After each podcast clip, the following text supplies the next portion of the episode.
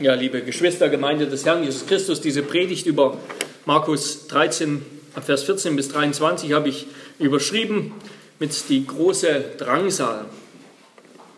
Wir befinden uns mit diesem Text dann mitten in der Ölbergrede Jesu. Wir haben letzte Woche, oder Endzeitrede, wie sie auch manchmal genannt wird, wir haben letzte Woche bereits festgestellt und auch in unserer Bibelstunde am Mittwoch über Psalm 47 nochmal gehört, dass Jesus mit der Endzeit nicht nur und die Propheten überhaupt mit der Endzeit nicht nur eine relativ kurze Zeit vor dem zweiten Kommen Jesu meint, irgendwie eine besonders schreckliche Zeit. Nein, der Begriff Endzeit oder wie es in der Bibel eigentlich heißt, die letzten Tage, der ist in der Schrift eben nicht nur eine kurze Zeit schwerer Anfechtungen vor Jesu Wiederkunft, sondern die ganze Zeit zwischen den beiden Kommen Jesu die Zeit der Kirche aus Juden und Heiden, das ist die Endzeit. Die letzten Tage sind also bereits angebrochen mit dem Kommen Jesu, dem Kommen des Messias. Sein Reich, wie Jesus gleich zu Beginn verkündigt hat, Markus 1, Vers 14 und 15, wir erinnern uns, sein Reich ist bereits nahe herbeigekommen und angebrochen. Das heißt also, aus biblischer Perspektive können wir sagen, die Zukunft ist jetzt. Die Zukunft ist gegenwärtig. Wir leben jetzt in der Zukunft. Wir leben im Zeitalter des Geistes, in dem Gottes Herrschaft gegenwärtig ist und sich auswirkt, nämlich eben diese sogenannte tausendjährige Herrschaft Christi. Und man kann ganz grob drei verschiedene Auslegungen äh, unterscheiden von diesem Kapitel hier, dieser Endzeitrede, aber auch ich sag mal, von diesen ganzen Endzeitaussagen im Neuen Testament äh, und besonders dann auch im Buch der Offenbarung, da gibt es die einen, die behaupten, die meisten Ereignisse dieser Rede und auch anderer Endzeitstellen, eben Offenbarung und so weiter, die meisten Ereignisse geschehen erst in ferner Zukunft. Die sogenannten Prämillennialisten und dazu gehören auch die Dispensationalisten. Das heißt also, das Schlimmste steht uns noch bevor. Die große Drangsal, die wird erst ganz zum Schluss kommen, bevor es mit dieser Erde vorbei ist, bevor Christus wiederkommt. Also die letzte Generation, die Dispensationalisten sagen sogar in diesen letzten sieben Jahren der Trübsalzeit nach der Entrückung, behaupten sie, das ist die große Drangsal. Die anderen, die sogenannten Postmillennialisten, die sagen das genaue Gegenteil, nämlich dass sich die meisten oder sogar alle dieser ganzen Prophezeiungen bereits erfüllt haben in der Vergangenheit, nämlich um, das, um dieses ganze Geschehen 70 nach Christus, um die Eroberung Jerusalems und die Zerstörung des Tempels durch die Römer. All das hat sich schon ereignet. Die große Drangsal ist schon Geschichte. Sie liegt endgültig in der Vergangenheit. Vielleicht gibt es noch mal ein letztes Aufbäumen des Teufels kurz vor dem Ende, wie wir das in Offenbarung 20 lesen. Aber Drangsal und Leiden galt den Juden, 70 nach Christus. Während Christus für seinen Nachfolger, für die Zeit der, der Gemeinde, eine Zeit des Triumphes, des Sieges eingeläutet hat. Also seither geht es stetig bergauf und blühende Zeiten stehen uns noch bevor auf dieser Erde sagen sie. Und eine dritte und meiner Ansicht nach die beste Interpretation dieser ganzen Stellen legt diese Prophezeiungen als Ankündigung von aus unserer heutigen Sicht vergangenen, gegenwärtigen und zukünftigen Ereignissen aus. Also diese, diese ganzen Prophezeiungen auch aus dem Alten Testament ereignen sich oder erfüllen sich nicht nur in einem Ereignis, sondern mehrfach in der Geschichte. Es ist eben wie eine Schablone, die man auf eine Fläche legt. Es gibt eine Mehrfacherfüllung.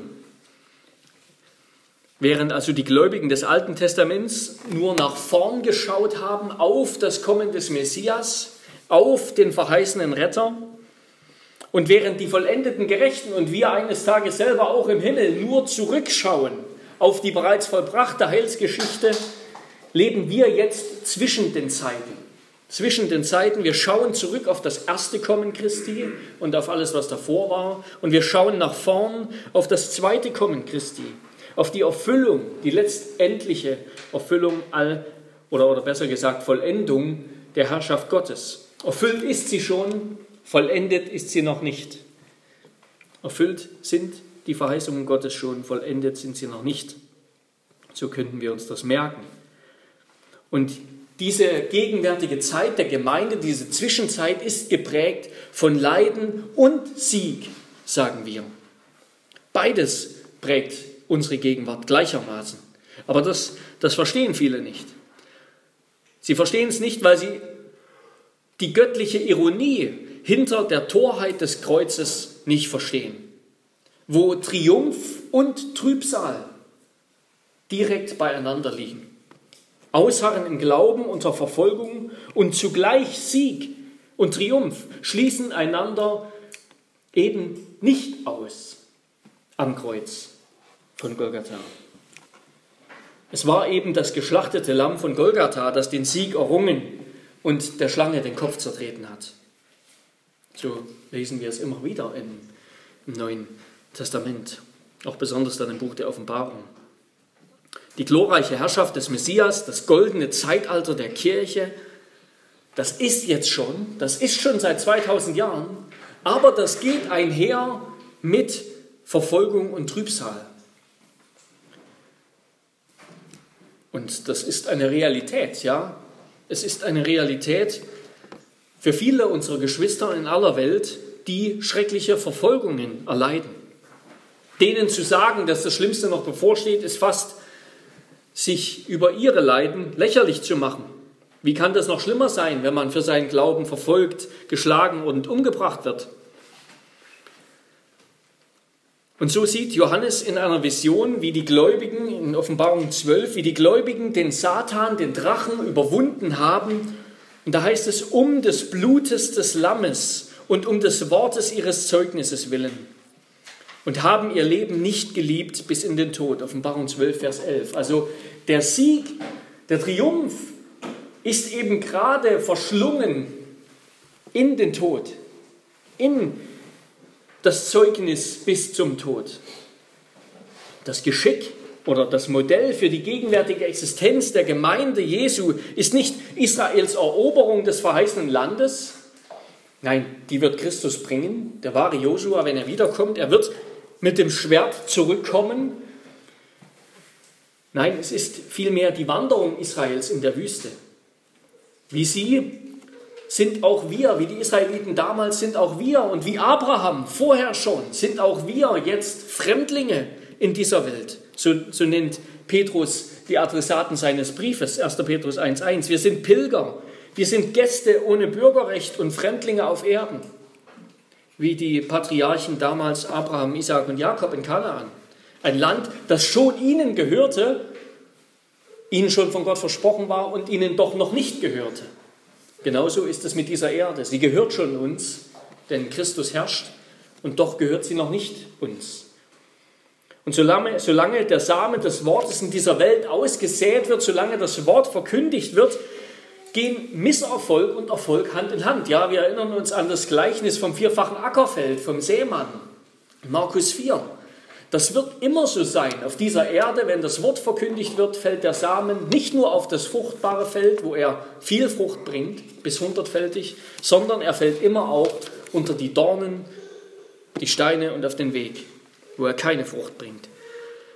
Vielmehr wird die Endzeit, also hier und heute, die wird von Jesus beschrieben wie die Zeit der Menschheitsgeschichte vor dem Sündenfall. Ja, wenn Jesus wiederkommen wird, dann wird es immer noch so sein wie in den Tagen Noahs. Die Menschen werden gegen Gott rebellieren, sie werden ihn ignorieren, sie werden ihrem Alltag und ihrem Leben nachgehen und die Wiederkunft Jesu wird so plötzlich sein wie der Einbruch des Diebes in der Nacht. Und dennoch verkündigen wir als Gemeinde in dieser Zwischenzeit geduldig und treu das Evangelium Jesu. Und damit herrscht die Gemeinde.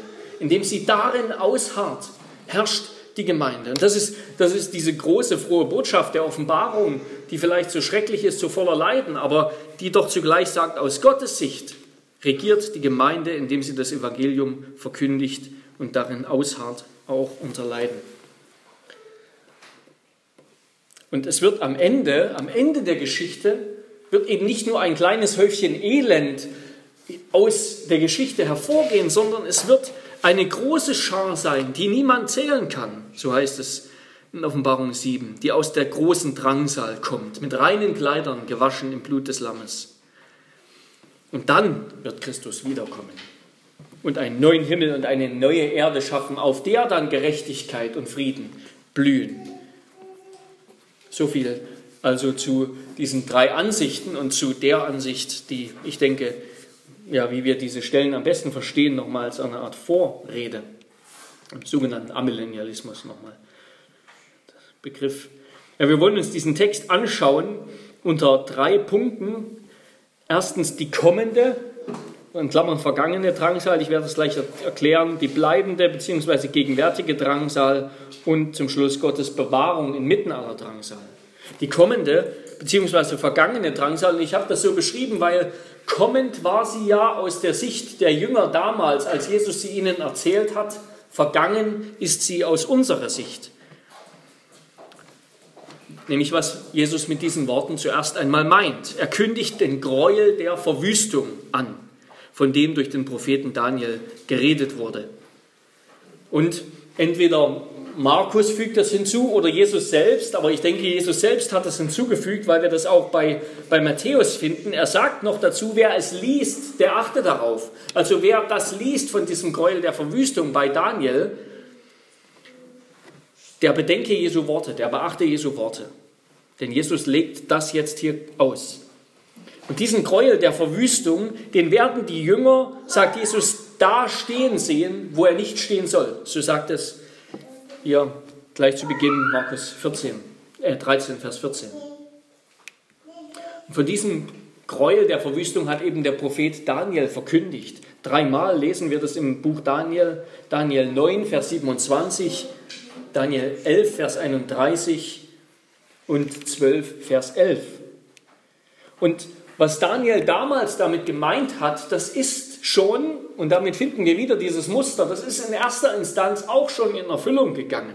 Daniel hat nämlich die Entweihung des Tempels durch einen damaligen König gemeint, durch den seleukidischen König Antiochus Epiphanes IV.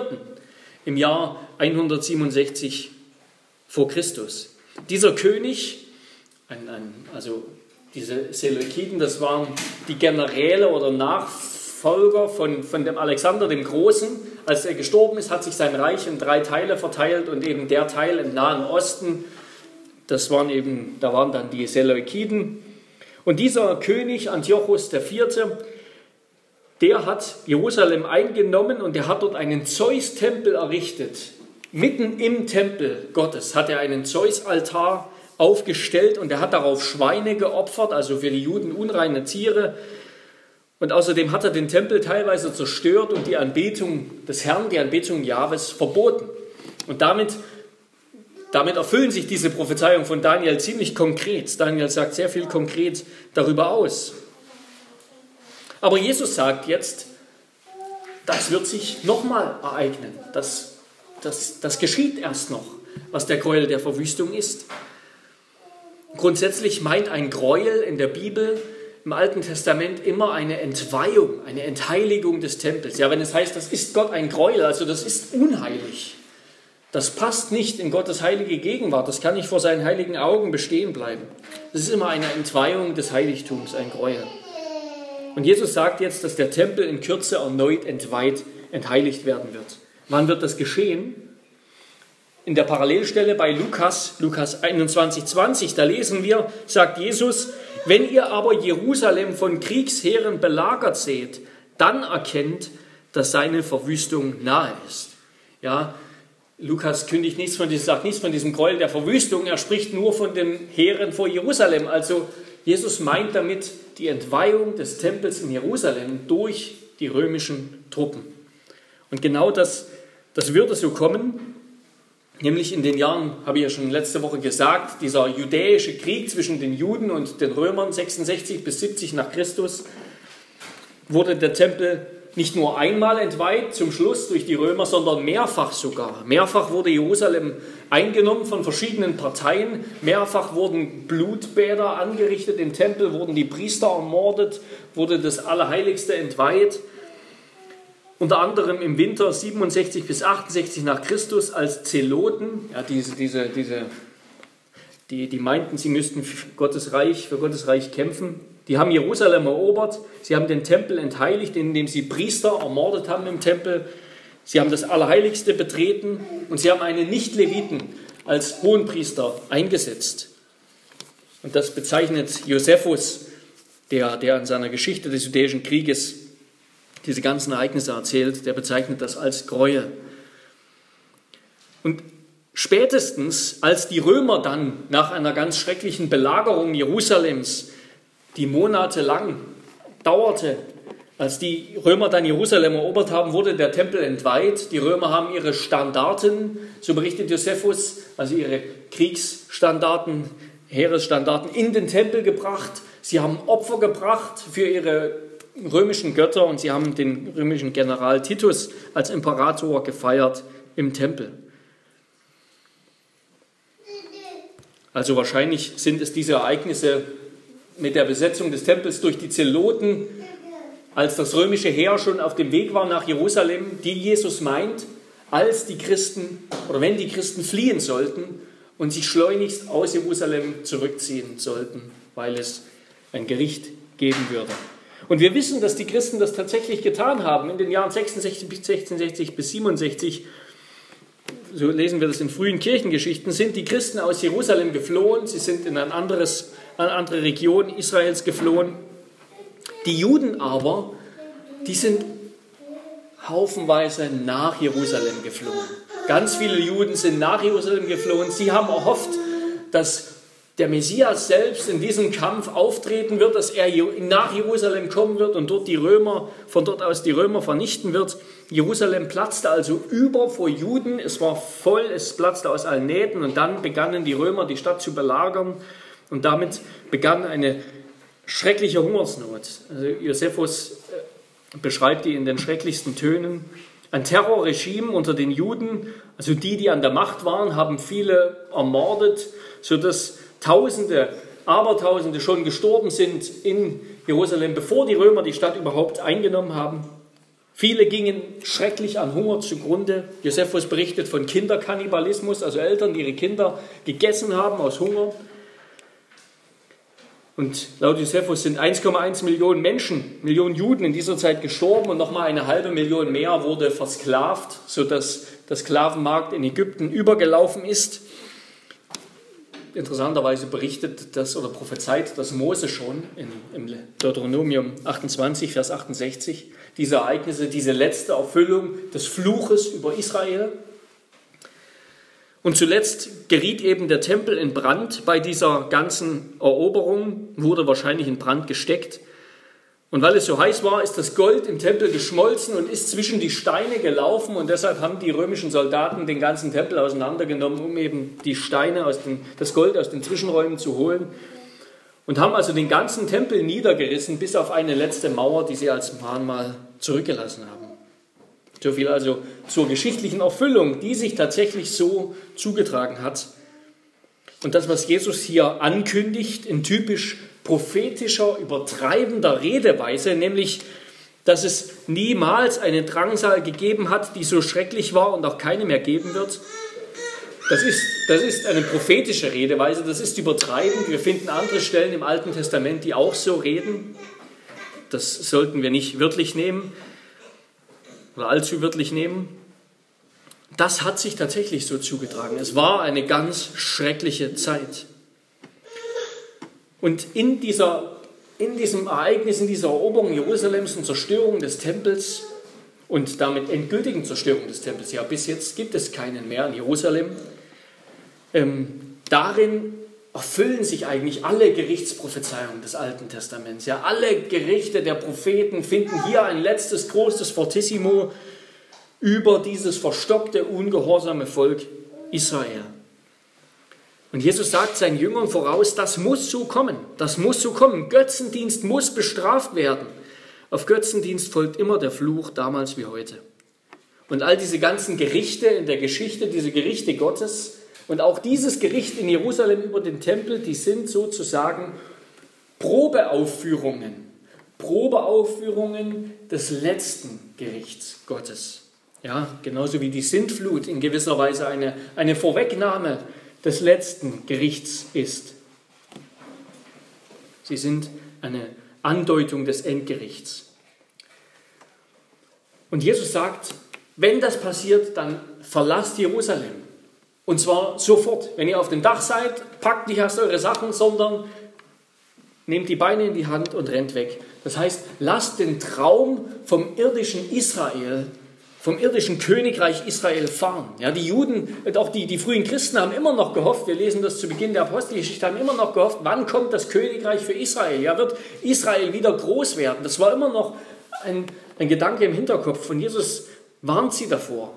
Lasst euch nicht verführen von Messiasen, von Leuten, die sagen, der Messias wird kommen, er wird eingreifen. Nein, sondern flieht. Denn das wird die große das große Gericht über Israel sein, die große Zerstörung des Tempels und Gottes Gericht. Und Gott hat jetzt eben einfach die Römer gebraucht, so wie er früher in der Geschichte die Assyrer und die Babylonier als Instrumente seines Zorns gebraucht hat. Nein, verlasst euch nicht und hofft nicht auf das Königreich Israels, sondern verlasst euch auf den wahren Tempel, nämlich mich, auf Jesus Christus. Ja, das, was die Juden nicht gemacht haben. Auf das darauf sollten sich die Christen verlassen. Und im Grunde ist dieses, diese Tempelzerstörung und dieses Gericht über Jerusalem ist nur eine Auswirkung, nur ein, ein Schlusspunkt das, des Gerichtes über Jesus Christus. Ja, Jesus Christus, der wahre Tempel, der wurde von den Juden verworfen, den haben sie ans Kreuz genagelt, den Messias haben sie hingerichtet und seinen Leib entweiht und deshalb kommt dann das Gericht über Israel und deshalb hat der Tempel, spielt der Tempel auch keine Rolle mehr. Ja, der Vorhang ist gerissen, als Jesus am Kreuz hing. Der Tempel ist, ist obsolet, denn Christus ist der Tempel. In ihm begegnen wir dem lebendigen Gott und werden versöhnt mit ihm. Er ist der Fels, auf den wir bauen können als Christen. Er ist der Tempel, der, der immer geöffnet ist indem wir zu Gott, zum Allerheiligsten Zutritt haben. Er enttäuscht uns nicht. Seine Liebe reicht über den Schmerz und über den Tod hinaus. Ja, wir haben schon in Markus 11 gehört, Markus 11, Vers 12, wie Jesus den Tempel damals, die Religion damals mit einem Feigenbaum verglichen hat, einem Feigenbaum, der keine Frucht bringt und hat ihn deshalb verflucht. Und genau das geschieht jetzt hier. Die Israeliten hatten Gott vergessen, sie hatten die Worte der Propheten missachtet. Und deshalb sind sie unfruchtbar geworden.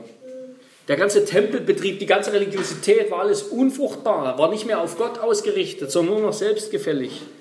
Und deshalb wurde das alles abgerissen, hat Gott einen Schlusspunkt gesetzt. Und jetzt braucht es keinen Stempel, kein, kein Tempel aus Stein mehr. Nie wieder wird es einen Tempel aus Stein brauchen. Und wer, wer behauptet, dass es, gibt es ja auch solche Behauptungen, dass es jemals wieder einen Tempel geben wird, in dem Opfer für Gott gebracht werden, der, der vergisst Jesus Christus. Jesus ist das letzte Opfer und jetzt für und auf ewig der Tempel Gottes. Ein Steintempel braucht es nicht mehr. Und so heißt es zuletzt dann auch am Ende der Offenbarung über den neuen Himmel und die neue Erde, das himmlische Jerusalem, sagt oder sieht Johannes, und einen Tempel sah ich nicht in ihr, denn der Herr, Gott, der Allmächtige, ist ihr Tempel und das Lamm.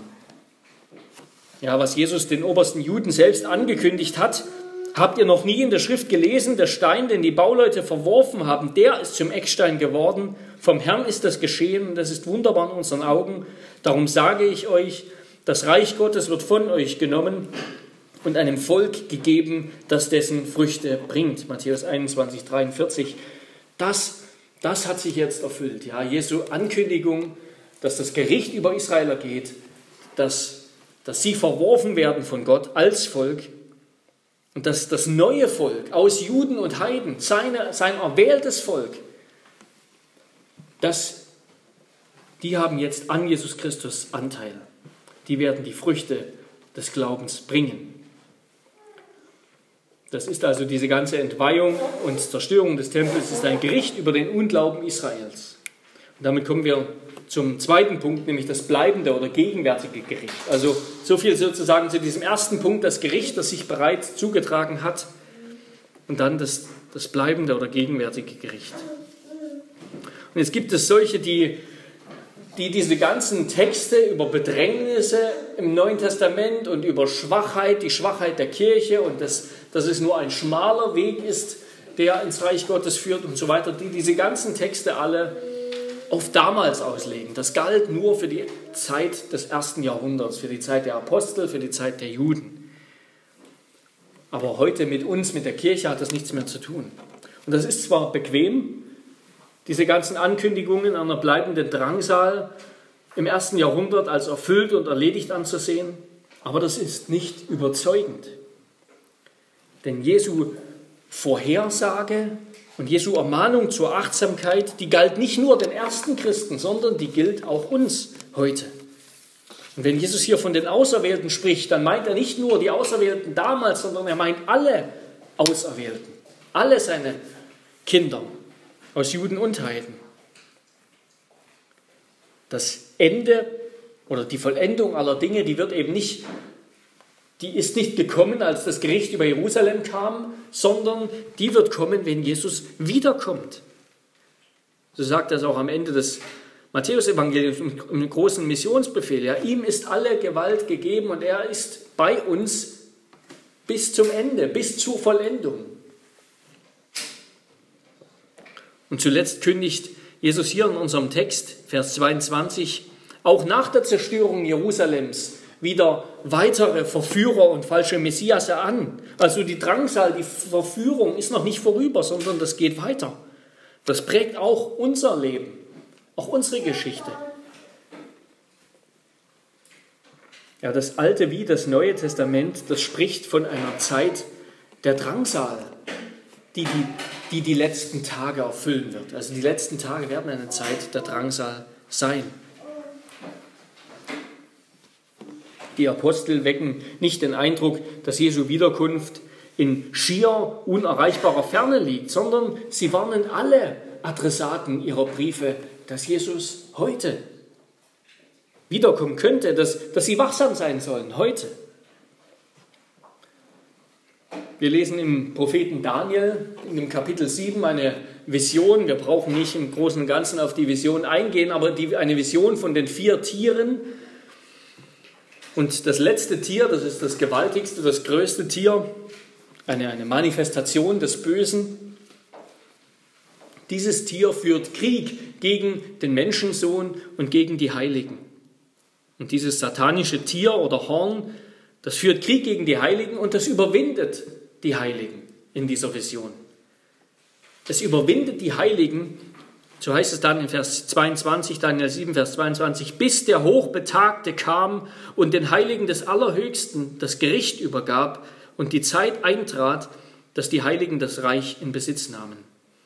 Und diese Vision, die handelt nicht nur von der Unterwerfung Israels unter heidnische Könige, sondern sie erfüllt sich im Schicksal der Endzeitkirche. Ja, die Heiligen werden bekämpft und unterworfen von dem Bösen in dieser Welt, von dem Teufel, der in dieser Welt wirkt, bis Christus wiederkommt.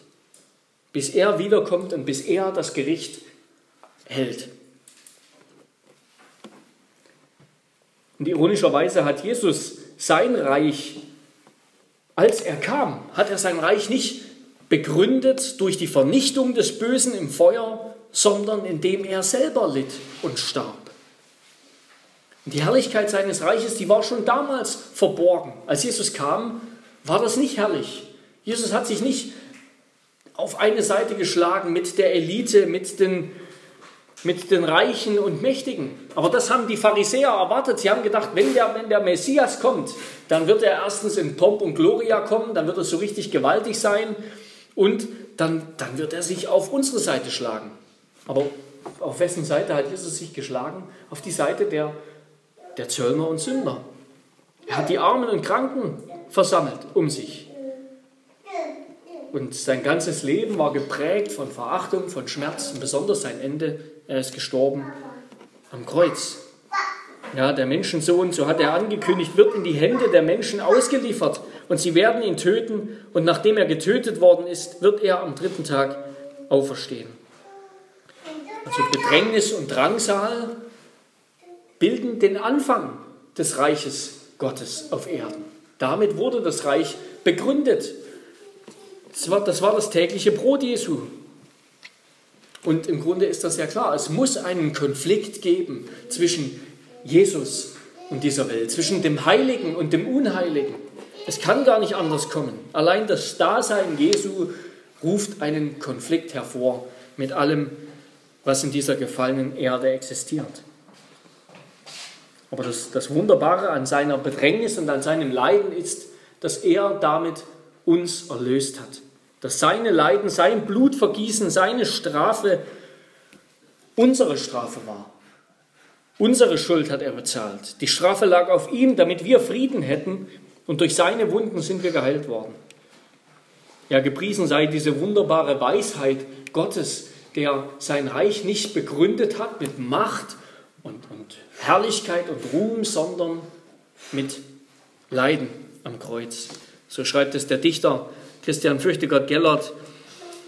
Sehe ich dein Kreuz den Klugen dieser Erden ein Ärgernis und eine Torheit werden, so sei es doch mir trotz allen frechen Spottes die Weisheit Gottes.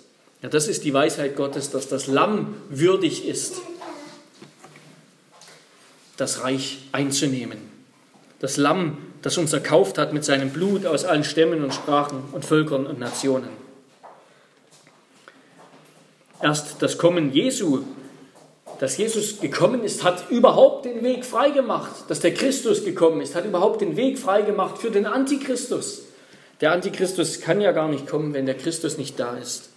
Also seit dem Sieg des Lammes über den Satan am Kreuz wurde der Satan auf die Erde geworfen, vom Himmel auf die Erde geworfen. Er kann uns nicht länger verklagen und er ist schon gerichtet und doch versucht er noch umso wilder, hoffnungslos, die Jünger zu verfolgen, die Kirche zu bedrohen. Er will die Nachfolger Jesu auch leiden lassen und vernichten. Ja, seit Christus gekommen ist, kommen Antichristen, seit Christus gekommen ist, ist das Geheimnis der Gesetzlosigkeit am, am Werk, das wirkt in der Gemeinde. Seit Christus gekommen ist, kommen die anderen Christusse und verführen uns und verfolgen uns und entheiligen die Gemeinde und wollen sie entheiligen. Und das, das ist eine Realität, die wir in der Kirche immer wieder erleben, dass, dass die Wahrheit untergeht unter der vielen Unwahrheit. Deshalb sind, sind, das erleben wir in Deutschland ganz praktisch, deshalb sind die großen Kirchen, die großen Kirchen, die das Geld haben, die die Seminare haben und so weiter, die sind groß und mächtig, aber dort, wo das Evangelium klar und rein verkündigt wird, dort sind wir schwach und kraftlos. Das ist immer so gewesen und wird immer so sein in der Kirche. Um es also ganz deutlich zu sagen, die Zerstörung des Tempels, die damalige Verführung der Gläubigen, das war eine Vorwegnahme, eine Andeutung all der Gefahren, die die Gläubigen zu allen Zeiten treffen. Dass Christus schon jetzt gekommen ist und doch noch nicht und doch sein Reich noch nicht vollendet hat, das trifft auch auf das Kommen des Bösen zu, auf das Kommen des Antichristen. Das Böse ist schon da und es wird immer weiterkommen. Es ist doch noch nicht da. Ja? Es sind viele Antichristen in die Welt ausgegangen, sagt Johannes, 1. Johannes 2,18. Aber der Antichrist wird noch kommen. Immer wieder in der Geschichte der Kirche stehen Antichristen inmitten der Gemeinde auf. Aber der letzte und schrecklichste, das muss keine Person sein, wird noch kommen.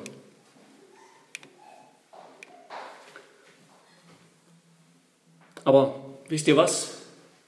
Gerade weil Jesus treu war. Gerade weil er dem Bösen erfolgreich widerstanden hat. Deshalb hat er gelitten. Wurde er hingerichtet.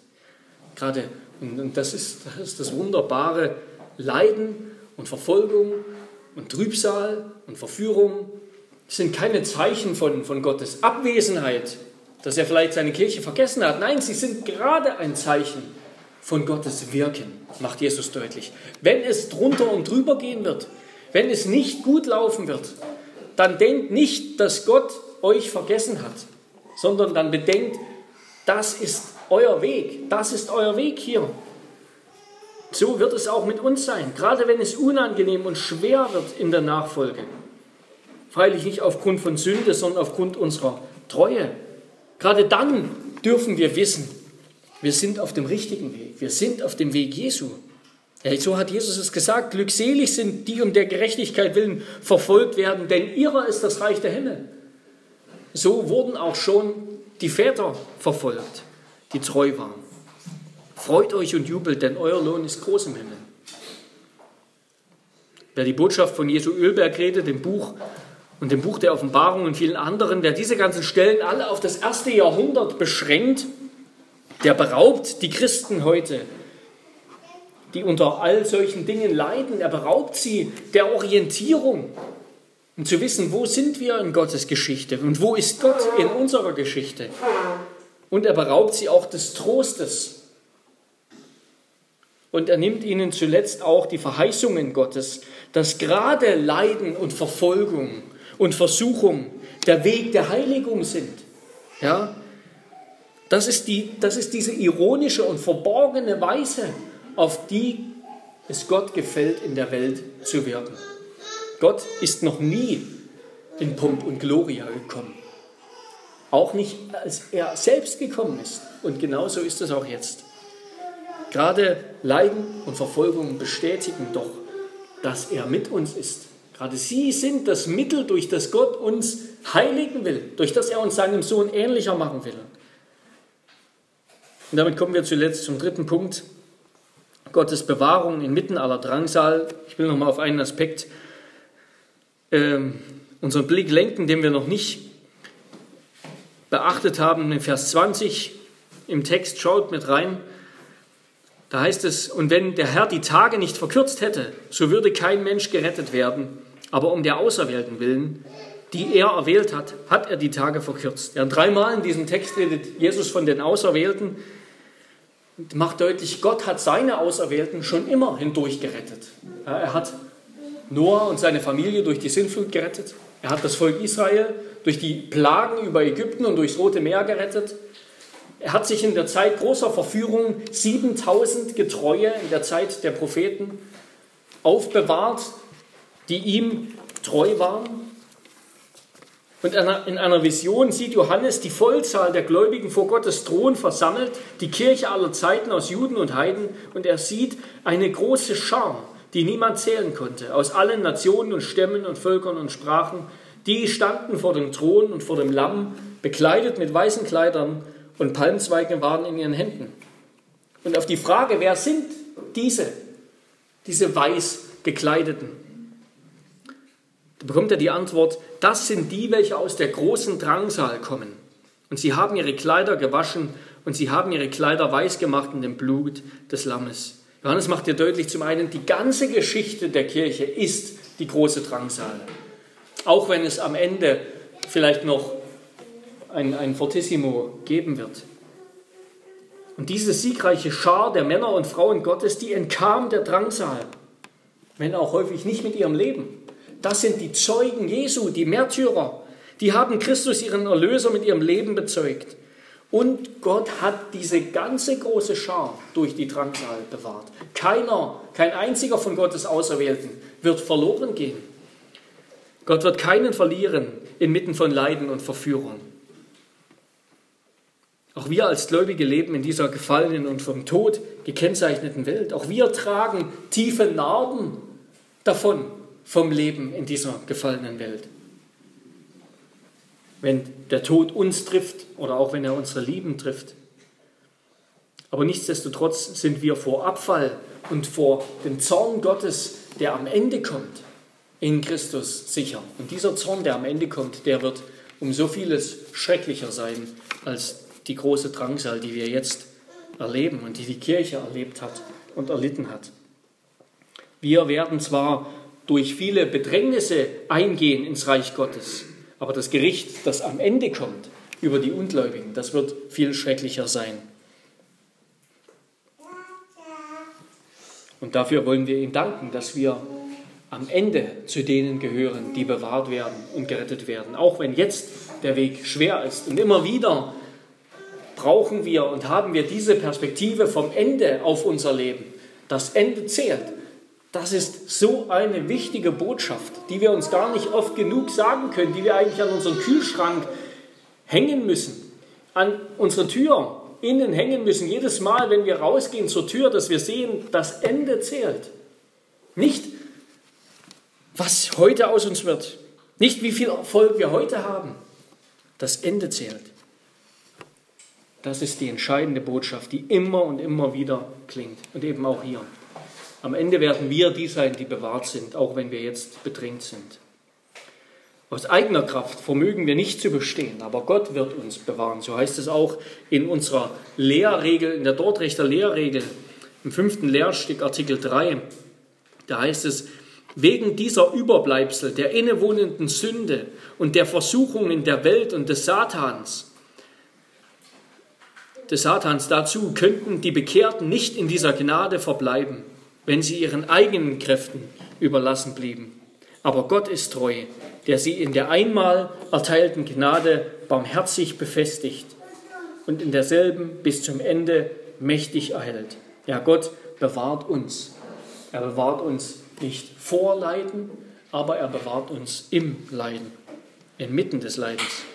Und gerade die Leiden gebraucht er, um unseren Glauben zu prüfen. Bedrängnisse und Anfechtungen, die bleiben bis zum Ende ein wichtiges Instrument, durch das Gott uns heiligt, durch das Gott uns reinigt, uns reifer und stärker werden lässt.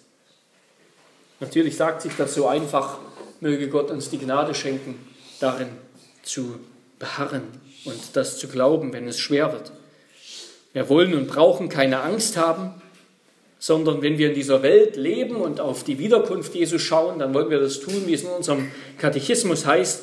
Wir wollen in aller Trübsal und Verfolgung mit erhobenem Haupt aus dem Himmel unseren Retter erwarten. Eben den Richter, der sich zuvor für uns dem Gericht Gottes hingegeben hat, gestellt hat und alle Verurteilung von uns genommen hat. Ja, wir sind schon gerechtfertigt und geheiligt in Christus. Der Tod und das Leiden sind schmerzlich. Wir als Christen erleiden Dinge in dieser Welt, die wir eigentlich vielleicht nicht verdienen als die, die gerecht sind, die in Christus sind. Warum leiden wir? Warum müssen unsere Kinder sterben?